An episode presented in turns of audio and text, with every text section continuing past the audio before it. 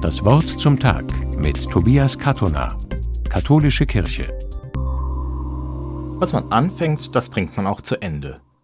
Dieser Satz hat sich wie eine Regel in mich eingebrannt, weil ich ihn als Kind immer wieder gehört habe. Aber ist diese Regel überhaupt sinnvoll? Immer wieder höre ich von Menschen, die solche Glaubenssätze mitbekommen haben. Eine Patientin in der Psychiatrie hat mir im Gespräch ihren Glaubenssatz verraten. Er heißt, im Leben bekommt man nichts geschenkt. Und eine Bekannte, die drei Kinder großgezogen hat und inzwischen Oma ist, hat bisher auch nach einer übernommenen Regel gehandelt. Sie hat immer versucht, es allen recht zu machen. Manche meiner Glaubenssätze sind mir bewusst, aber ich bin mir sicher, es gibt auch welche, die ich so verinnerlicht habe, dass ich sie gar nicht mehr wahrnehme.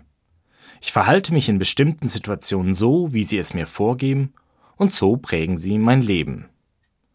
Solche Glaubenssätze haben durchaus Vorteile. Ich weiß, wie ich mich in bestimmten Situationen verhalten kann und habe klare Maßstäbe, was gut oder schlecht ist. Immerhin habe ich mit diesen Sätzen als Kompass bis jetzt überlebt. Aber manchmal können sie mir auch das Leben schwer machen. Sie können mich zum Beispiel daran hindern, glücklicher und zufriedener mit mir selbst zu sein, wenn ich sie für absolute Wahrheiten halte, die immer und überall gelten. Denn dann nehmen sie mir die Möglichkeit, Dinge auch mal aus einer anderen Perspektive zu sehen.